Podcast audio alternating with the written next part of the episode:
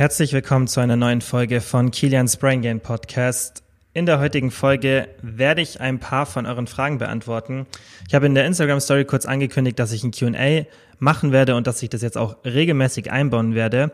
Und ich habe in letzter Zeit ziemlich viele DMs zum Thema bekommen, Muskelaufbau und dachte mir, komm, wir machen einfach ein Q&A zu Muskelaufbau und da habt ihr mir einige Fragen gestellt, also es waren echt richtig viele, es waren über 100 Stück fast und ich habe mir jetzt die besten rausgesucht, die man wirklich gut und ausführlich beantworten kann und werde es dann auf zwei Teile aufteilen, weil es einfach zu viele Fragen waren.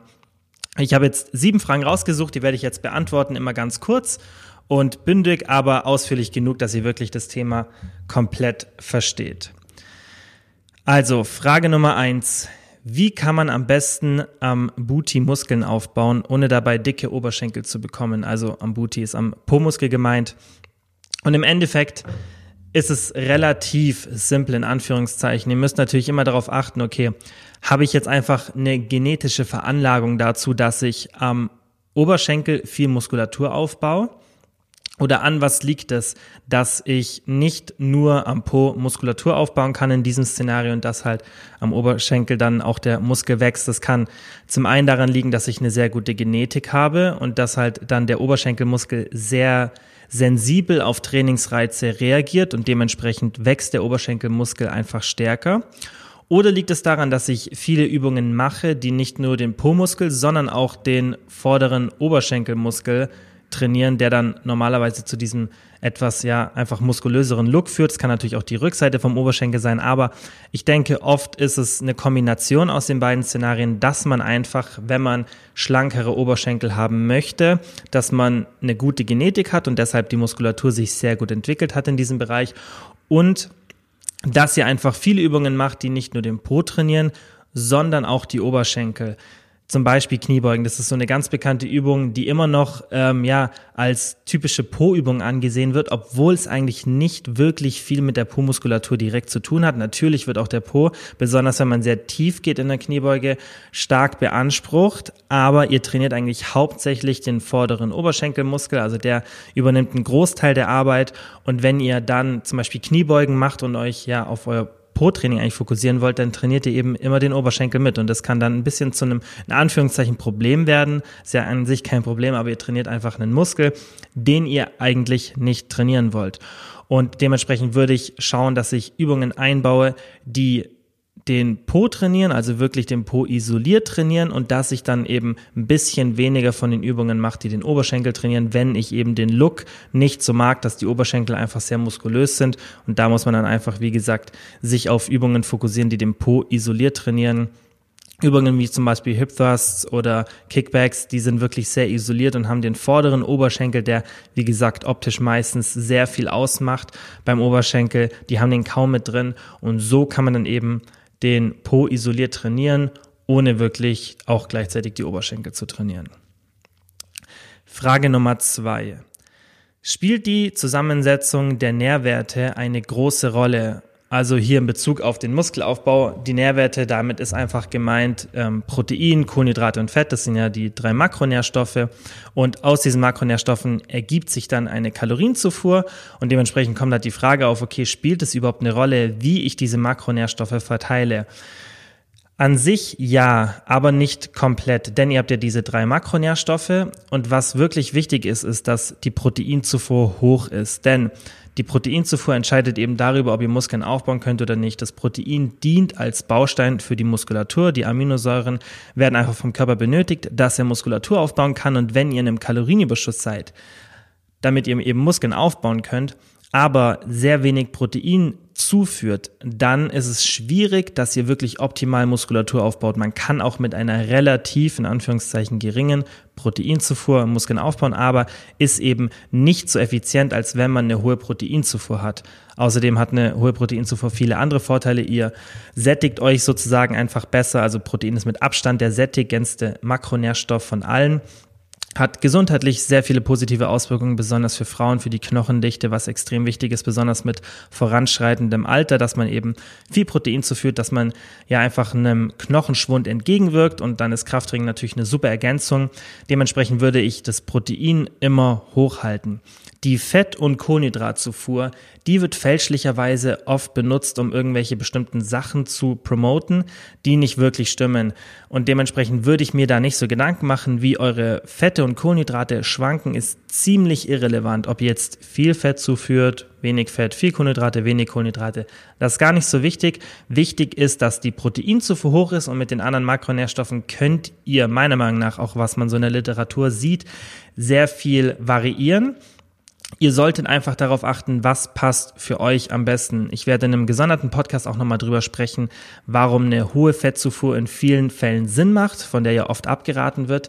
Und dementsprechend müsst ihr einfach schauen, okay, mit was komme ich gut zurecht, wie viel ich, fühle ich mich wohl und dann einfach dementsprechend eure Makronährstoffzufuhr gestalten. Ich zum Beispiel komme viel, viel besser mit einer hohen Fettzufuhr klar. Ich habe früher immer viel Kohlenhydrate gegessen und habe das seit einem Jahr ungefähr geändert und fühle mich viel, viel besser mit einer hohen Fettzufuhr. Und ähm, ihr braucht da gar keine Angst haben, dass sich da irgendwas negativ am Körper verändert oder dass ihr dann Fett aufbaut. Also Nahrungsfett hat nichts direkt mit dem Körperfett zu tun, denn in dem Fall, in dem ihr euer Nahrungsfett nach oben setzt, das heißt, indem ihr mehr Fett durch die Nahrung zuführt, beginnt der Körper die Fettverbrennung, also die, ja, die Verbrennung der Fettsäuren anzuheben und somit gleicht sich das aus. Also euer Körper ist sehr, sehr intelligent in diesem Szenario und sobald ihr einen der Makronährstoffe verändert, beginnt er damit, diesen auch vermehrt zu verbrennen. Also ist es nicht so, dass wenn ihr mega viel Nahrungsfett zu euch nehmt, dass ihr sofort Körperfett einlagert. Und das muss man halt wirklich differenziert betrachten. Ich werde nochmal ausführlicher darauf eingehen, damit ihr das Thema komplett versteht. Aber wie gesagt, ihr müsst euch bei der Makronährstoffzusammensetzung nicht zu große Gedanken machen.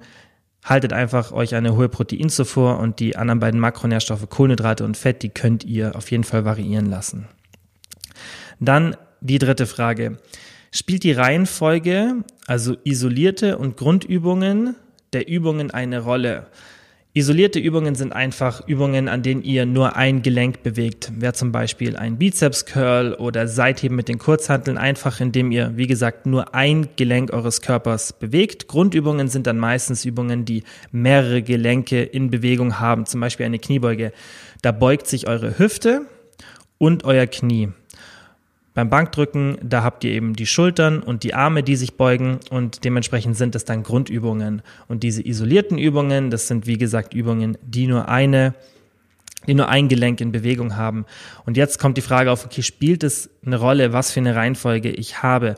Und ich finde, in der Regel sollte man sich nicht zu so sehr auf die Reihenfolge fokussieren. Es macht natürlich das Sinn, das Training so aufzuteilen, dass ihr Übungen, die euch wichtig sind oder die Muskelgruppen trainieren, die ihr fokussiert trainieren wollt, dass ihr die zu Beginn des Trainings macht. Denn ich denke, jeder kennt es von euch.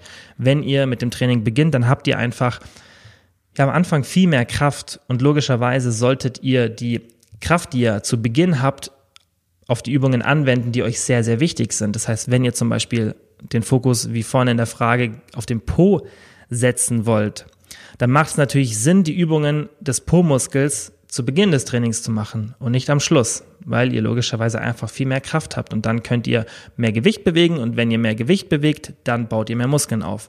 Und deshalb ist es relativ simpel. Ihr müsst da euch nicht an irgendwelche bestimmten Schemas halten oder bestimmte Regeln befolgen. Wichtig ist nur, dass ihr sagt, okay, das ist mein Fokus und deswegen sollte ich diese Übungen zu Beginn machen. Was ich natürlich auch so mache, wenn ich jetzt im Gym bin und irgendwelche Geräte besetzt sind, dann finde ich das Schlimmste, auf das Gerät zu warten. Also das würde ich euch gar nicht empfehlen, weil das sehe ich auch oft, dass dann Leute wirklich ein paar Minuten warten. Und da würde ich euch einfach empfehlen, geht an ein anderes Gerät, was ihr an dem Tag geplant habt oder macht eine alternative Übung, denn es sollte ja nicht das Ziel sein, dass ihr mehrere Stunden im Fitnessstudio bleibt und dementsprechend könnt ihr auch zum Beispiel mal eine Übung austauschen. Wenn zum Beispiel ständig die Brustdrückmaschine besetzt ist, dann macht eine andere Variation oder macht äh, Bankdrücken mit den Kurzhanteln und tauscht es einfach aus. Dann ja, könnt ihr einfach euer Training effizienter durchziehen und dementsprechend würde ich auch zwischendrin einfach Übungen, die vielleicht zum späteren Zeitpunkt des Trainings eingeplant waren, früher machen, wenn das Gerät gerade frei ist und das Gerät, das ich jetzt zu dem Zeitpunkt benutzen wollte, eben besetzt ist. Und da könnt ihr einfach so ein bisschen rumspielen. Fokussiert euch dann nicht zu sehr auf so festgelegte Übungen, die ihr euch eingeplant habt. Das spielt im Endeffekt gar keine so eine große Rolle. Die nächste Frage war, sollte man nach dem Training Protein oder Kohlenhydrate zu sich nehmen? Das ist auch immer so eine sehr beliebte Frage und ein beliebtes Thema, denn früher wurde das sehr, sehr präsent behandelt, heute zum Glück nicht mehr so. Das lag hauptsächlich meiner Meinung nach am Einfluss der Supplementunternehmen, die natürlich ihre Produkte verkaufen wollten. Und dann macht es natürlich Sinn, wenn man dieses Szenario fälschlicherweise so darstellt, als würde man mehr Erfolg haben, wenn man zum Beispiel einen Proteinshake direkt nach dem Training konsumiert. Und da wurden eben Studien oft falsch interpretiert und auch meiner Meinung nach sehr falsch kommuniziert, die Ergebnisse. Denn ihr müsst immer überlegen, was wollt ihr denn erreichen? Wollt ihr ein Profisportler sein, der sich um jedes Prozent Gedanken macht und dementsprechend wirklich ja viel von seinem Alltag umkrempeln muss, um diese letzten paar Prozent zu erhalten? Oder wollt ihr das einfach freizeitmäßig machen und sehr effizient sein. Und wenn ihr das letzte wollt, und ich denke, das wollen die meisten von euch und das würde ich auch den meisten von euch empfehlen, dann würde ich mich auf solche Kleinigkeiten nicht fokussieren, denn wenn ihr Protein später zuführt als zum Beispiel jetzt eine halbe Stunde nach dem Training, dann passiert gar nichts. Ihr habt nicht wirklich weniger Muskelaufbau und ihr profitiert nicht wirklich davon, wenn ihr direkt nach dem Training Protein zu euch führt. Natürlich gibt es Studien, die zeigen, dass die Proteinbiosynthese, die eben für den Muskelaufbau verantwortlich ist, dass die ein bisschen stärker nach oben geht, wenn ihr direkt nach dem Training Protein zu euch nehmt. Aber wie gesagt, dann muss man den Unterschied von dem Effekt sehen, den ihr habt, wenn ihr das Protein direkt nach dem Training zuführt oder wenn ihr ein bisschen wartet. Plus, man muss natürlich beachten, dass oft die Studien sehr schlecht designt waren und dann Leute komplett gefastet in das Training gegangen sind und man dann getestet hat, okay, was ist die Reaktion, wenn man das Protein direkt nach dem Training zu sich nimmt oder erst später. Und natürlich wurden oft solche Studien auch extra so gestaltet, damit der Effekt größer ist, weil die oft dann von Supplementunternehmen gesponsert wurden. Und natürlich wollte man dann einen stärkeren Effekt einfach, ja, darstellen. Aber was im wirklichen Leben passiert, ist, dass ihr normalerweise ins Training geht und schon etwas gegessen habt. Natürlich gibt es auch Menschen, die jetzt in der Früh trainieren, da kann ich jetzt auch gleich nochmal drauf kommen, aber im Endeffekt habt ihr immer ein bisschen Nahrung im Körper und ihr habt immer Aminosäuren durch das Protein, was ihr davor zuführt, die in eurem Blutkreislauf sind und die für Aufbauprozesse dann zur Verfügung stehen, wenn ihr trainiert habt. Und dementsprechend ist dieses ganze Timing des Proteins nicht wirklich relevant. Denn selbst wenn ihr in der Früh trainiert, natürlich ist es dann schon sinnvoll, wenn man wirklich die Erfolge maximieren will, dass man darauf achtet, dass man eben Protein relativ bald nach dem Training zuführt oder davor. Das könnt ihr nämlich auch immer machen. Ihr könnt es davor oder danach zuführen, spielt keine große Rolle. Da macht es schon ein bisschen Sinn, wenn man wirklich gefastet trainiert, aber alle, die eine Mahlzeit zu sich nehmen und dann ins Training gehen, besonders wenn die Mahlzeit halt Protein enthält und ihr irgendwann dann im Laufe des Tages trainiert, da müsst ihr euch noch weniger Gedanken machen und Kohlenhydrate, da müsst ihr euch so und so gar keine Gedanken machen. Also es gibt keinen sichtbaren, besseren Muskelaufbaueffekt, wenn ihr Kohlenhydrate nach dem Training zu euch nehmt. Da war auch immer die Argumentation, ja, dass das Muskelglykogen, also die Energiespeicher der Muskulatur, aufgefüllt werden müssen. Aber auch hier muss man darauf achten, okay, setze ich das jetzt erstmal richtig in den Kontext und betrachte es dann oder betrachte ich es einfach wirklich nur diesen Fakt, dass es teilweise einfach zu einer Auffüllung von Glykogen führt. Aber da muss ich, wie gesagt, das im Kontext betrachten und muss sagen, okay, wieso will ich denn überhaupt, dass sich mein Muskelglykogen direkt nach dem Training auffüllt?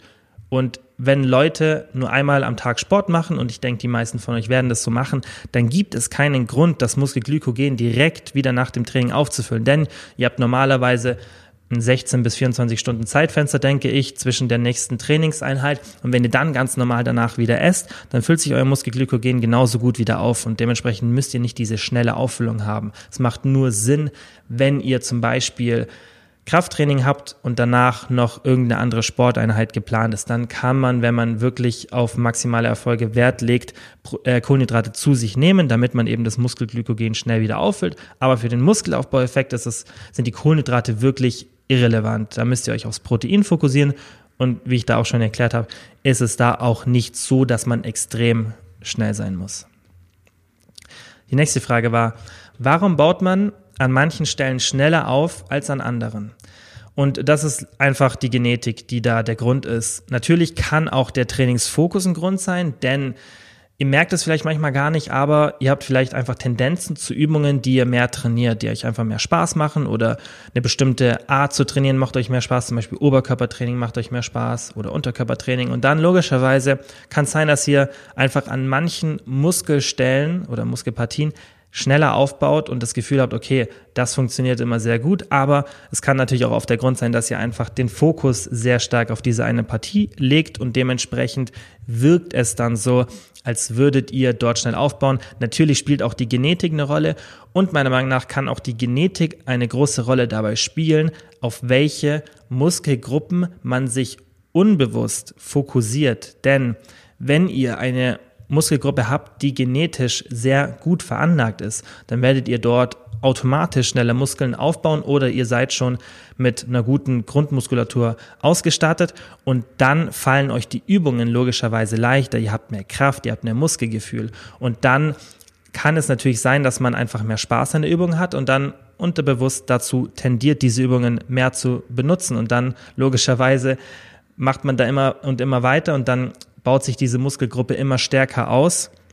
Und ja, dann kommt es natürlich so rüber, als wäre diese Muskelgruppe ja viel besser oder viel schlechter als andere. Und dementsprechend müsst ihr einfach euer Training ein bisschen so gestalten, wie es für euch funktioniert. Denn jeder Mensch hat eine andere Veranlagung und bei jedem Mensch wächst Muskulatur in einer anderen Geschwindigkeit, besonders an den bestimmten Stellen.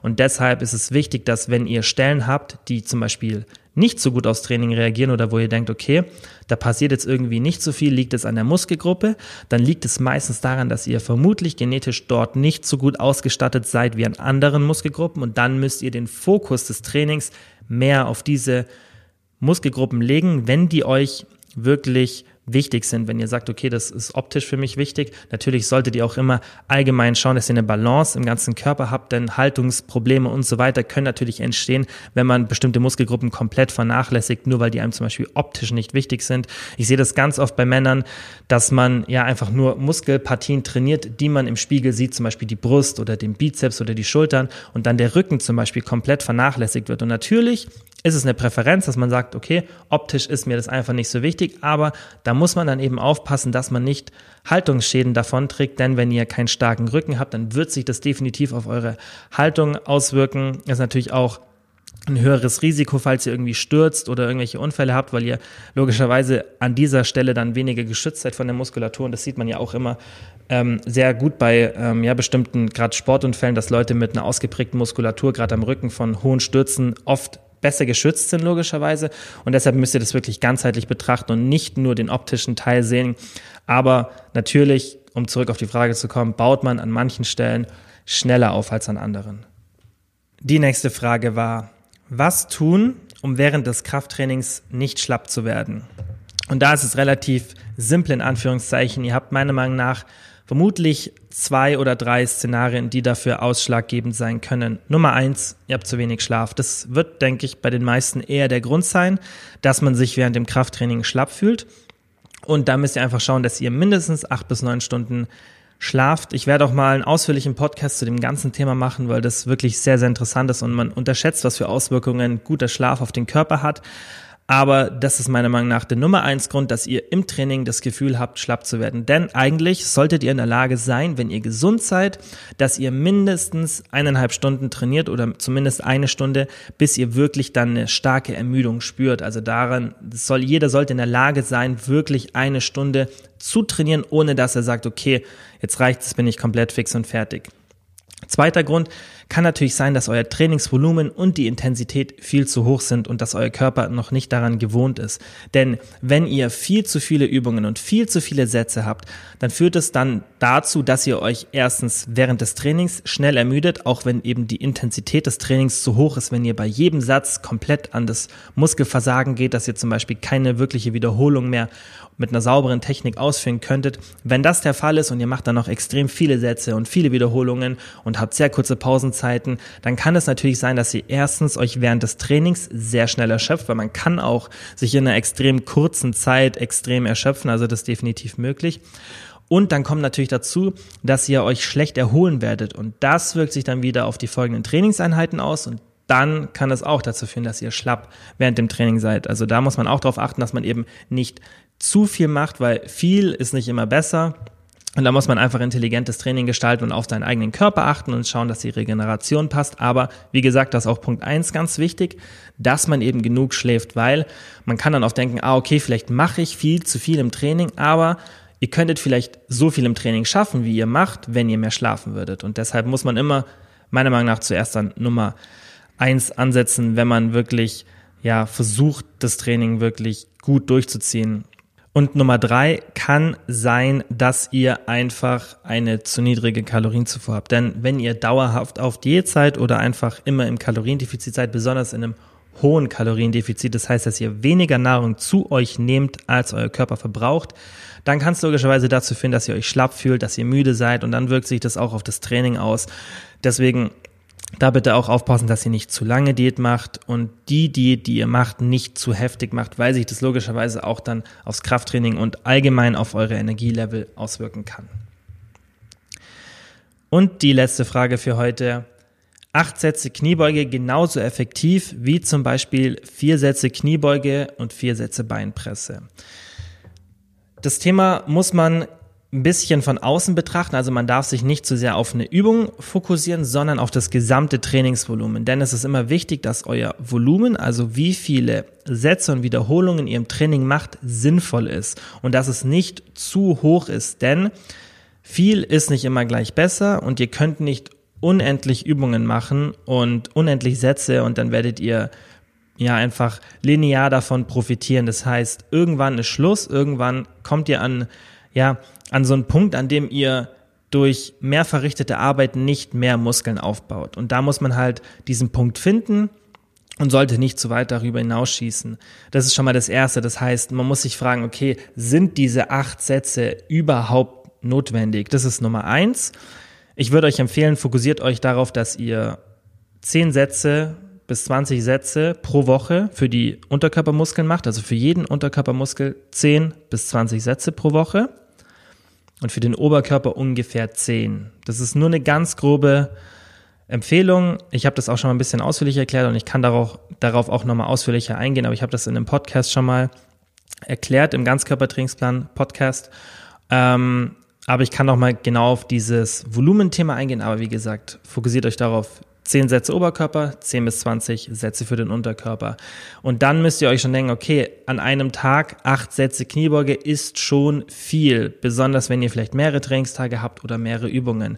Und ihr müsst auch wissen, dass ab einer bestimmten Satzanzahl auch nicht mehr viel passiert. Also da sieht man auch ganz kleine Literatur, dass nicht unendlich viele Sätze dann unendlich viel bringen und ihr müsst überlegen, dass es sinnvoll wäre, wenn ihr mit verschiedenen Übungen euren Körper trainiert, damit ihr möglichst viele Muskelgruppen einbindet.